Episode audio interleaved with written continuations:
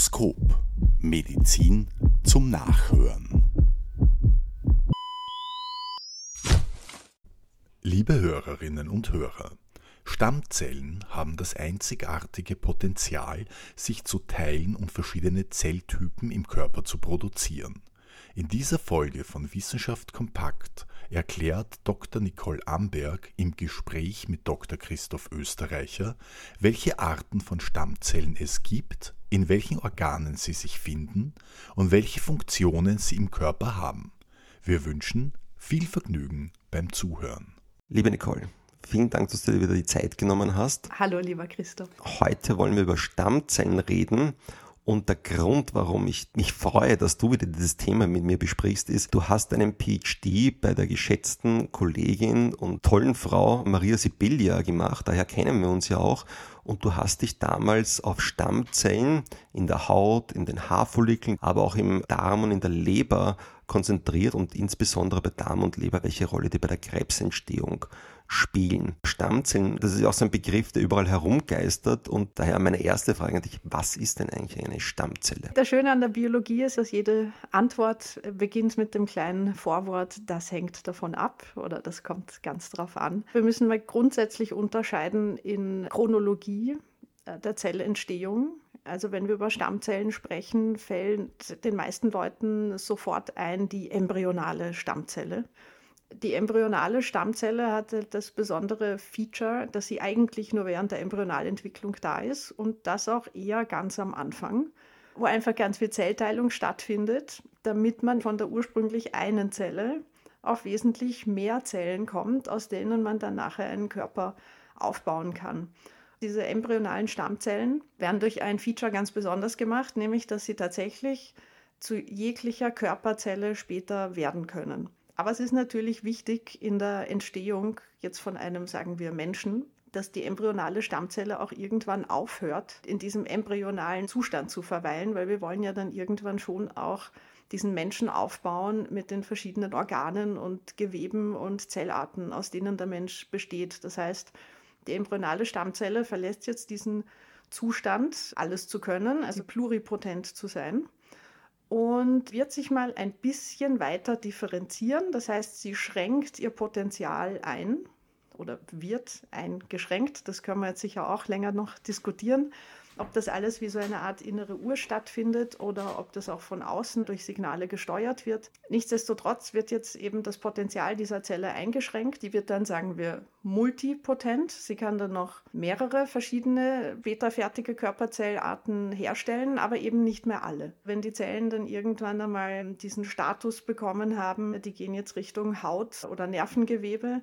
dann können die logischerweise nachher kein Darmgewebe mehr machen. Diese Verfeinerung des Potenzials, der Identität dieser Stammzellen, die geht dann im Laufe der Entwicklung immer weiter. Wir landen dann auch irgendwann bei unipotenten Stammzellen, die dann nur noch eine bestimmte Zellart herstellen können. So gesehen ist es ja schon die Art, wie wir eine Stammzelle definieren, durchaus vielschichtig. Ich habe es jetzt mal definiert nach dem Potenzial das so eine Zelle haben kann. Wir könnten das aber auch kategorisieren, in welchem Organ liegt mir jetzt gerade eine Stammzelle vor zum Zeitpunkt X. Also die wichtigsten Kapazitäten, in die wir Stammzellen einteilen könnten, wären pluripotent, multipotent und unipotent. Und es ist nicht alles dasselbe. Also wenn in den Medien herumgeistert Stammzellen, da beginnst du schon mal dir zu überlegen, wo da der Fehler liegen könnte, weil es gibt nicht nur die eine Stammzelle. Ja, ganz genau. Es ist sehr entscheidend, da nicht einfach jetzt auf einen medialen Hype reinzukippen, mhm. nur weil das fancy Wort Stammzelle benutzt wird, weil ja, wie du gerade schon auch selbst gesagt hast, da gibt es viel zu viele Unterarten, Unterschiede, was sie können, was sie nicht können. Das müsste man dann erstmal genauer anschauen. Das unreflektierte Bemühen dieses Wortes Stammzellen kann ja auch für Verwirrung, Angst sorgen wenn man zum Beispiel liest, Forscher haben aus einer Stammzelle ein Hirn gezüchtet, dann haben alle immer gleich Angst und sehen die Vision von Frankenstein irgendwie bestätigt. Dem kann man auch entgegenwirken, oder? Ja, absolut. Ich meine, da liegt natürlich eine gewisse Verantwortung bei uns Wissenschaftlerinnen, wenn wir uns bemühen, unsere Forschungsfortschritte simplifizieren damit das auch eine ganz weite Öffentlichkeit äh, mitverfolgen kann. Also da müssen wir dann wirklich Worte wählen, die dann nicht unbedingt für Verwirrung sorgen. Aber ich glaube, da hat man durchaus jetzt auch gelernt aus der Vergangenheit, äh, dass man das nochmal durch verschiedene Pressestellen durchgehen lässt, weil ich es natürlich schade finde, wenn irgendwo ein Journalist oder eine Journalistin dann so eine, eine bahnbrechende neue Technologie ins negative Licht rückt und dann eben diese Frankenstein-Angst äh, heraufbeschwört, dass wir jetzt im, im Labor kleine Gehirne in der Plastikschale züchten. Hirnorganoide sind ja auch, wie der Name sagt, nur organähnlich. Das sind keine Originalorgane. Die können bestimmte Eigenschaften der Embryonalentwicklung nachbilden. Und was diese Organoide gerade aktuell gar nicht haben, und ich kann es mir auch nicht vorstellen, dass sie das je haben werden, ist ein Bewusstsein. Organoide können auch kein Sudoku-Rätsel lösen. Nein, das okay. geht leider auch nicht. Also man kann hier dann auch nicht zu Hause betrügen, wenn man da so eine Familien-Sudoku-Challenge aufgesetzt hat. In welchen Organen finden sich denn Stammzellen? Also während der Embryonalentwicklung, wenn die Organe erst hergestellt werden, finden wir natürlich in allen Organen Stammzellen, sonst wird ja am Ende das ganze Organ fehlen. Wenn wir jetzt von einem erwachsenen Menschen, wie wir zwei welche sind, ausgehen, dann sind sehr prominente Stammzellgebiete die Haut und die Haare, weil der Grund, warum unsere Haare wachsen, ist ja, weil Stammzellen immer wieder aktiv sind und dann neues Haarmaterial bilden, das dann von unter der Hautoberfläche hervorgeschoben wird und, und damit das Haar länger werden lässt. Genauso bei den Fingernägeln. Und ich finde es irgendwie ganz niedlich, weil das, das ist ja ein Prozess, den kann man innerhalb von einem Monat beobachten und in Wahrheit macht man sich nie wirklich Gedanken drüber, außer man weiß, man muss jetzt wieder dringend zum Friseur gehen. Dann haben wir natürlich noch den Darm als ein sehr prominentes Organ, in dem viele aktive Stammzellen sich befinden. Also so ein Darm wird ja durch die Stammzellen innerhalb von ein paar Wochen komplett erneuert, im Gegensatz zur Leber, wo die Stammzellen nur extrem selten aktiv werden eher, wenn da eine Leberschädigung stattfindet.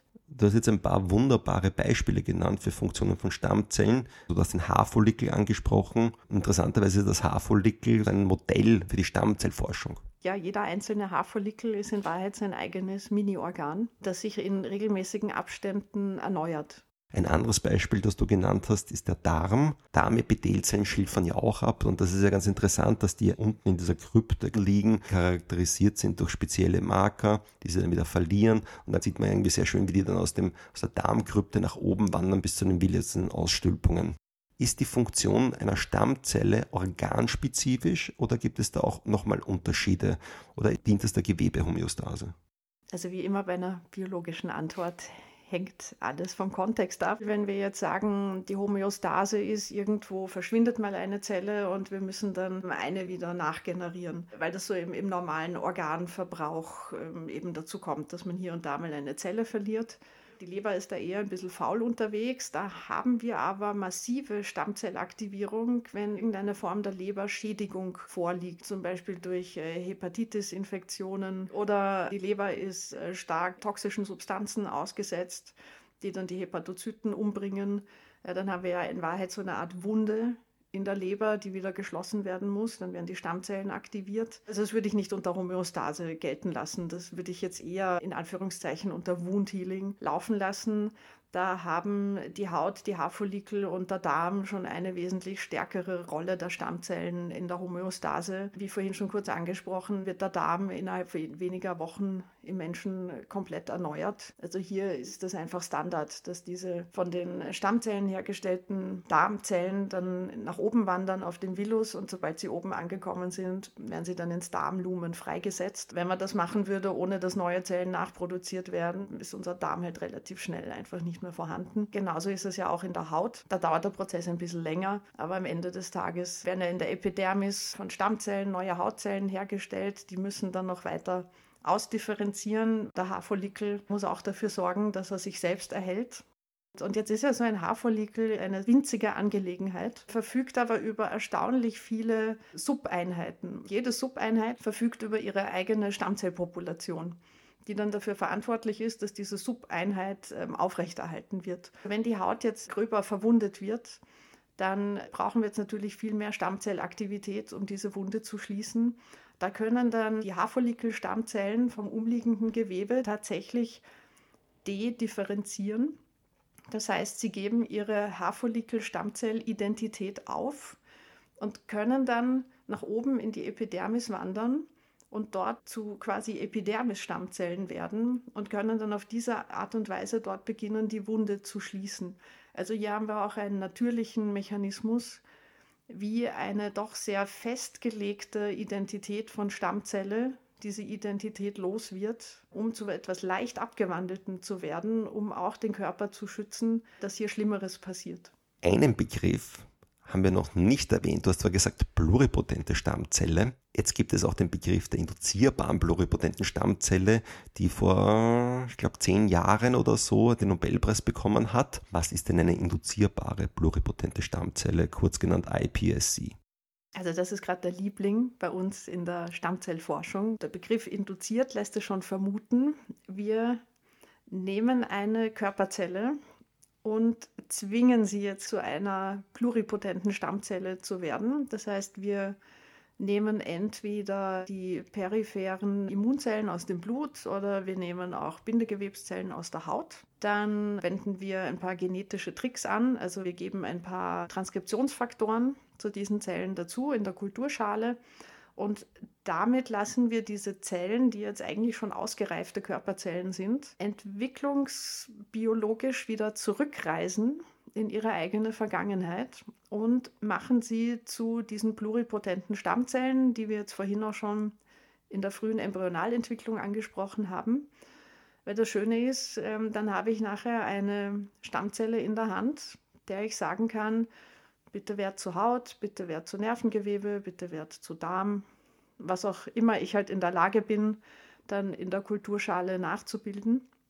Und das ist ein großartiges Tool, äh, gerade in der medizinischen Forschung, wenn ich mit bestimmten Krankheitsbildern konfrontiert bin, also auch mit, mit echten PatientInnen, dass ich dann von diesen PatientInnen die Körperzellen verwenden kann als Ausgangsmaterial, weil dann habe ich natürlich den Vorteil, ich habe jetzt den gesamten restlichen genetischen Background meiner einzelnen PatientInnen in diesen Stammzellen auch repräsentiert und kann dann später die Organentwicklung eben des Organs, das mich interessiert, in der Kulturschale nachverfolgen. Das heißt, ich habe eigentlich ein experimentelles System aufgesetzt, mit dem ich durchaus patientennahe Forschung machen kann, aber ohne dass ich ein Experiment am echten Menschen mache. Also das ist eigentlich eine ethisch wahnsinnig wertvolle Entwicklung gewesen und das wird ja mittlerweile auch recht ähm, weitläufig genutzt.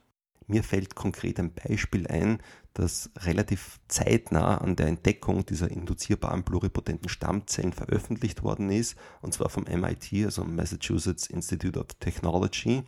Da hat man Mäuse genommen, die eine Sichelzellanämie haben, also ein entsprechendes Tiermodell, wo diese Mutation eingefügt worden ist, hat von dieser Maus Fibroblasten isoliert, hat diese wieder zurückprogrammiert, ich glaube, das wäre vielleicht auch ein ganz guter Ausdruck dafür, und hat dann diesen genetischen Defekt korrigiert mit homologer Rekombination damals und dann hat man diese Stammzelle genutzt, um eine neue Maus zu generieren. Sprich eine Blastozysteninjektion gemacht etc. etc. Und dann hat man diese Maus weitergezüchtet und die Mäuse, die daraus entstanden sind, hatten keine Sichelzellanämie mehr. Das wäre jetzt ein Beispiel, das mir eingefallen ist, weil ich das Manuskript damals gelesen habe. Hast du noch andere Beispiele dafür, was dann potenziell möglich wäre? Ein großes Hoffnungsgebiet wäre, dass man das dann für die regenerative Medizin nutzen kann. Also da gibt es schon recht beeindruckende Tiermodelle mit entzündlichen Darmerkrankungen, die da in der Maus nachgestellt wurden, also wo es eine großflächige Schädigung gibt von Darmgewebe und man dann Darmorganoide diesen Mäusen in den Darm eingespült hat. Und diese Organoide haben dann witzigerweise genau die verwundeten Stellen im Darm in irgendeiner Form wahrgenommen und haben sich dann dort in diese Wunden hineingesetzt, haben so gesehen die Wunden geschlossen. Und weil man die Organoide auch noch mit genetischen Markern versehen hatte, konnte man die doch über sehr lange Zeit dann noch beobachten. Und man hat recht erfreut festgestellt, dass die dann wirklich über einen langen Zeitraum zum Darm dieser Mäuse beigetragen haben. Also das war jetzt nicht so, dass die kurz die Wunde verschlossen haben und der Darm hätte dann dieses Organoidareal quasi raustitriert, sondern die haben sich da ganz normal als Darmgewebe eingefügt und haben zu einem funktionalen Darm beigetragen. Du hast gerade nochmals den Begriff Organoid verwendet. Kannst du vielleicht auch erklären, was man da macht und was für Beispiele es gibt? Also mit dem Organoid können wir grundsätzliche Gewebearchitektur von einem Organ im sehr winzig kleinen Maßstab und, und sicherlich auch mit Limitationen nachbilden. Das ist vor allem hilfreich, wenn wir die ähm, Organentstehung nachvollziehen wollen. Es gibt ja viele Krankheiten, die schon in der Embryonalentwicklung ihren Ursprung haben. Und wenn wir hier irgendwann mal eine Therapie entwickeln wollen, also vielleicht sogar schon eine In-utero-Intervention einleiten möchten, dann müssen wir natürlich verstehen, was wäre eigentlich die korrekte Entwicklung und warum läuft sie jetzt hier im konkreten Krankheitsfall falsch ab. Da ist das Organoid einfach das beste Modell, das wir haben können und ist in dem Sinne wahnsinnig wertvoll. Man muss halt immer die Limitationen bedenken. Ich habe jetzt diese induzierte pluripotente Stammzelle und gebe ihr in der Kulturschale bestimmte Moleküle hinzu, Wachstumsfaktoren zum Beispiel, ähm, aber auch sogenannte Patterning Factors. Und äh, das heißt, ich kann die Identität dieser Stammzellen von außen manipulieren und ich kann sie dorthin dirigieren, wo ich sie hinhaben möchte. Also sagen wir jetzt eben Nervenzellgewebe, weil ich möchte jetzt dieses Gehirnorganoid züchten. Jetzt muss mir aber natürlich klar sein, dass in einem echten menschlichen Gehirn auch Blutgefäße vorhanden sind, die sich ja auch in der Embryonalentwicklung bilden. Und ich bin mir sicher, dass beides auch nicht unabhängig voneinander passiert. Da wird es Wechselwirkungen geben zwischen den sich entwickelnden Blutgefäßen und unseren Nervenzellen und sonstigen Zelltypen, die wir im Gehirn so finden können. Auch das ist ja jetzt wirklich sehr vereinfacht gesprochen. Das heißt, wenn ich jetzt diese Blutgefäße in diesem Hirnorganoid gar nicht habe, kann ich ja in Wahrheit nur zu einem simplifizierten, rudimentären System kommen. Aber wir können damit durchaus gut genug einige Aspekte der Hirnentwicklung abbilden und das hat schon zu sehr vielen wertvollen Erkenntnissen geführt die dann auch ähm, sicherlich noch ihren Weg in die Medizin finden werden. Man kann jetzt auch ein Organoid machen, indem man eine schon echte Darmstammzelle entnimmt. Die weiß ja eh schon, was sie ist. Und die kann man dann in der Kulturschale noch so hegen und pflegen dass die dann auch ein darmähnliches Gebilde ähm, von sich gibt. Die sind natürlich alle klein, weil auch das Darmorganoid in der Kulturschale hat keine Blutgefäße, wie sie jetzt ein echter Darm hätte.